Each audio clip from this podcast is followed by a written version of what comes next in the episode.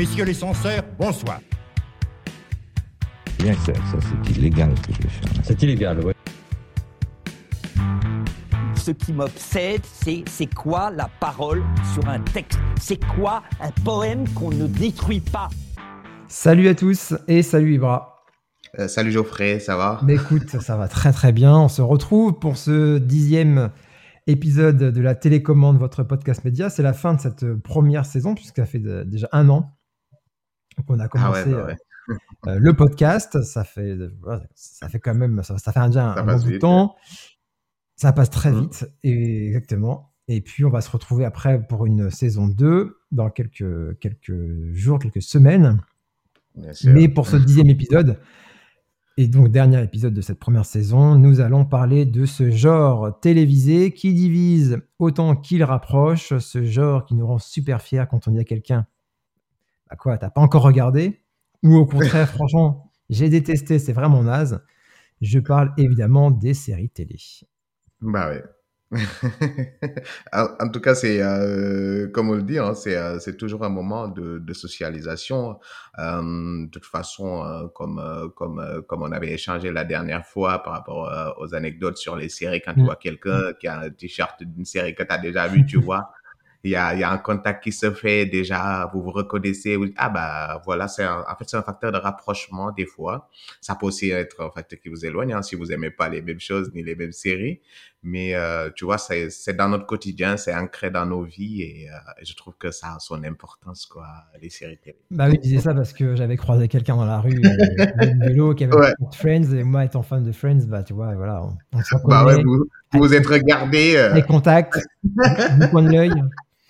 On se connaît, on se dit, tiens, c'est un vrai lui. Ah, mais c'est vrai que les séries, c'est quand même très particulier comme, euh, comme genre. Ah bah on ouais. va en parler, euh, on va en parler longuement euh, dans l'épisode parce que Mm. on- on- moi j'ai eu pour Noël un cadeau, c'est un bouquin qui s'appelle Ça tourne mal à la télé. C'est écrit par Philippe Lombard. Euh, c'est édité à la Tango Édition. Donc on va, on va en parler de ce bouquin parce qu'il y a plein, plein d'anecdotes en fait sur le tournage des séries télé.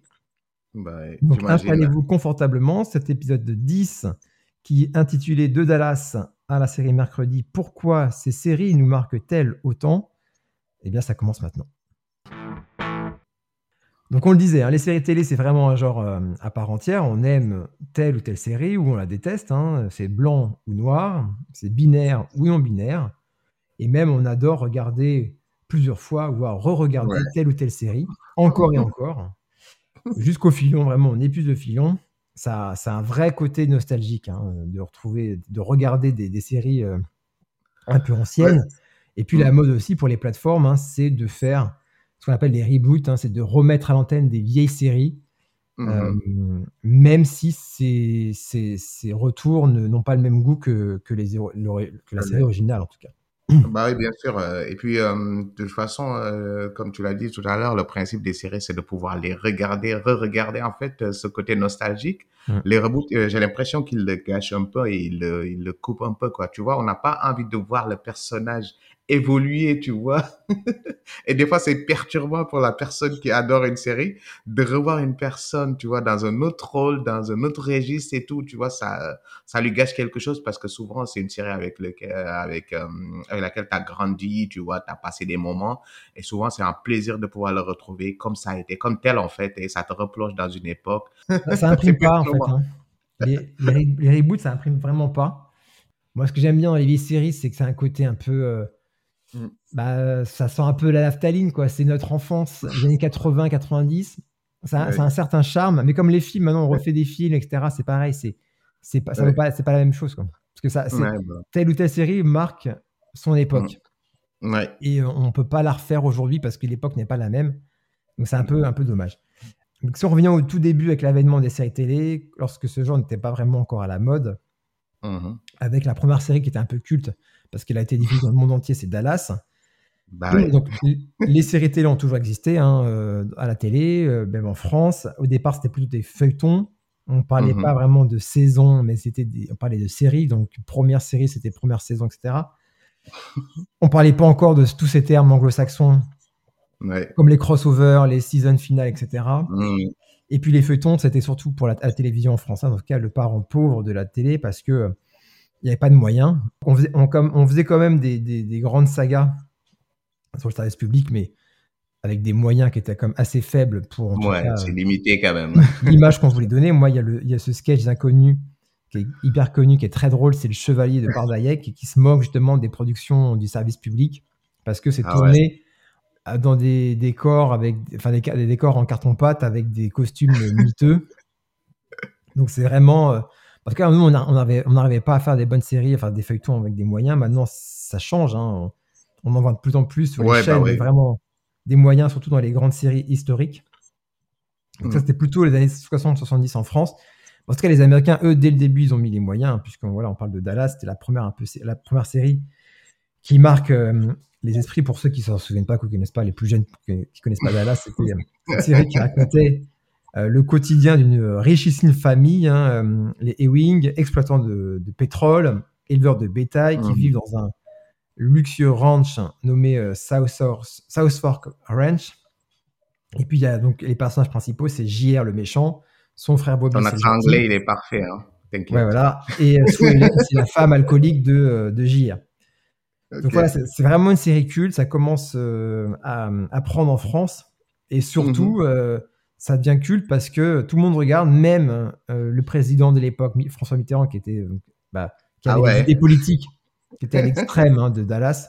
Même lui euh, bah, euh, ouais. regardait cette série. Mais bon, il, il le faisait parce que ça faisait peuple, hein, tu vois. euh, quand tu regardes ce que le peuple regarde, tu vois, ça a aussi son côté gauche, quoi, tu vois. Ouais, mais, non, mais ça a ce côté tellement, ça a ce côté tellement mythique que pour tout le monde. Enfin, C'était vraiment Bah un ouais. phénomène de société, hein, Dallas. Donc, en Ah fait, bah ouais, c'est ça. C'était, c'est, c'est- ça a toujours été des, des phénomènes de société, hein, que, hum, quel que soit le, là où c'est diffusé, de toute façon, quel que soit le moment où c'est diffusé, je pense que ça a imprimé et c'était le, le seul moment où les gens se retrouvaient aussi autour de la télé. C'est plus comme maintenant. Avant, les gens se retrouvaient le soir euh, ou, euh, Mm. ou, je sais pas, à certains moments de la journée autour de la télé. C'est toute la famille y est, quoi, tu vois. C'est, Là, c'était les grands rendez-vous. Tout le monde mangeait devant sa télé à 20h devant le dîner. c'est euh, ça. on se retrouve devant, devant le prime time. Maintenant, c'est plus, c'est plus le cas avec les tablettes. et Quand son ordi maintenant il regarde sa série, euh, c'est un truc Bah euh, qui est devenu individuel euh, et c'est pas un moment de partage collectif comme ça pouvait l'être à l'époque. Donc, partout, partout Ouais. dans le monde, même toi, tu as un souvenir. Bah ouais, bah ouais, le, le succès il est planétaire. hein. Il n'y a pas un coin dans le monde où les gens n'ont pas regardé Dallas ou n'ont pas eu des souvenirs. En, en tout cas, pour ceux qui ont grandi dans les années 80 et 90, euh, ne pas avoir des souvenirs liés à Dallas. Euh, moi, je me rappelle quand j'étais jeune et que j'étais au Sénégal, bah, c'était un phénomène aussi, un phénomène euh, social. Euh, Tout le monde attendait Dallas, tout le monde avait sa préférence entre JR, Bobby euh, et le reste de la famille, tu vois. Il y avait même une chanson culte, euh, tu vois, qui était sortie au Sénégal, qui a été faite par Youssou N'Dour, qui reprenait euh, le générique de Dallas, tu vois. Et bah, tu vois, ça, tout était lié en fait. Donc, tu avais Dallas en tête toute la journée entre la série, la chanson qui allait avec. euh, donc, tu vois, ça, ça marque et ça reste dans les esprits. Donc, quand on évoque euh, Dallas, moi, ça m'évoque ce genre de souvenir et c'est toujours, euh, c'est toujours marrant de Bah, en- raconter en- cette anecdote. En France aussi, hein, parce que le générique, on a eu notre propre générique français avec un groupe Mm. qui a fait la- le- cette chanson. Il y a eu un single qui est sorti. Maintenant, ça reste dans l'imaginaire de tout le monde parce qu'on dit Dallas. Il y Ouais. avait le générique culte. Donc euh, voilà, ça, marque le, ça a marqué tout le monde. Donc ça fait vraiment l'une des premières séries hein, euh, qui a fonctionné dans le. Dans, dans- Ça a duré dans- combien de temps, il y, euh, a eu, globalement? il y a eu 14 saisons. Ah ouais. Et pendant ces 14 saisons, bah, fallait trouver des idées, de, euh, voilà, les- d'histoire. hein. Les scénaristes se sont grattés la tête pour trouver, pour trouver des, hum, bah, toujours des, des nouvelles, des nouveaux sujets. Et puis parmi ces, ces subterfuges, on a eu l'acteur Patrick Duffy hein, qui jouait Bobby. Ah ouais. Et après, c'est un acteur qu'on retrouvera plus tard, entre autres, dans notre belle famille. Donc, Mhm. Patrick Duffy, comme beaucoup d'acteurs de série, voulait faire du cinéma. Euh, Ah donc, ouais. il a voulu partir, quitter la série. Bon, Mhm. assez risque et péril. Et donc, les scénaristes bah, on se sont décidés euh, de. Enfin, il fallait trouver une idée pour, euh, pour tuer, pour tuer Bobby, pour, pour s'en débarrasser, en tout cas pour qu'il quitte la série. Et donc, à la fin de la saison 8, euh, Mhm. il se fait renverser par sa belle-sœur. Aïe, aïe, aïe. Toujours les on les belles-sœurs. les belles-sœurs, c'est toujours le problème. Il y a toujours un problème avec les belles-sœurs. Donc, attention, si vous avez une belle-sœur, elle risque, si elle vous en veut, elle risque de vous écraser. Donc, faites très attention à la belle-sœur. Donc l'acteur euh, bah, est censé mourir, donc il quitte la série. Mhm. Il se rend compte qu'au cinéma, c'est pas ça, donc il veut revenir, évidemment, parce que je pense qu'il a besoin de, de cash, quoi, et que ça paye Mhm. bien. Donc les scénaristes, ils vont le faire re- revenir dans la série, mais euh, ils ne savaient pas trop comment faire parce qu'il était il est censé être mort quand même. Donc, Bon, bah ouais. voilà. Et comme par magie, il sera inté- réintégré dans la saison euh, suivante, puisque les scénaristes ont fait croire que tous les événements de la saison 9 n'étaient en fait qu'un rêve euh, fait par sa femme, et qu'à son réveil, eh bien, son mari serait bien vivant en train de prendre sa douche, et c'est ce qui s'est passé. Ah, yeah, c'était gros, mais bon. Plus c'est C'est gros, passé, plus ça hein. passe. C'est gros, puis ça passe, de toute façon. Donc, euh, Et euh, t'avais d'autres anecdotes en Bah plus, oui. extraits du, euh, du livre. euh, Ouais, ouais, bah, justement, bon, à la c'est- télé. cette anecdote, euh, elle est dans le bouquin, donc ça, ça- tourne mal à la télé. Mhm. Donc, il y a Patrick Duffy. Donc, il y a bien une image dans le bouquin où on voit euh, une capture d'écran de Bobby euh, sous la douche. Voilà, donc il, il est bien, euh, il est bien resté dans la série. Et puis, donc, dans le bouquin, il y a pas mal de. de- Bah ouais, euh, raconte-nous un, deux, un- une ou deux, euh, Ouais, ça ouais. nous intéresse. euh, en fait, il y a eu c'est marrant. une. il y a plusieurs exemples d'acteurs qui ont changé Mhm. pour le même personnage. Donc, durant une saison, pour telle ou telle Mhm. raison, on a viré ou voilà où l'acteur est parti, on l'a remplacé pour le même rôle. Mhm. Et justement, dans Dallas, il y a Barbara Bell euh, qui, a- qui jouait la, la mère de, de, de JR et de Bobby, hein, qui jouait donc Ellie Ewing. Euh, Mhm. Donc en mars 83, cette actrice a subi une, une opération du cœur. Quelques jours après avoir terminé la saison 6 de Dallas, Ah elle ne ouais. sera pas remplacée tout de suite, mais donc les, les Mhm. scénaristes ont, euh, ont fait passer son départ euh, Mhm. lors d'un cliffhanger au final de la saison. Donc euh, la saison 6, en fait, il s'est passé l'incendie du ranch pour Ouais. expliquer que, cette, que Ellie euh, s'est éloignée. Donc c'était la raison hein, de, de cet incendie. Donc comme ça, ça a permis à l'actrice de partir, comme si elle était euh, en convalescence, Ouais. etc.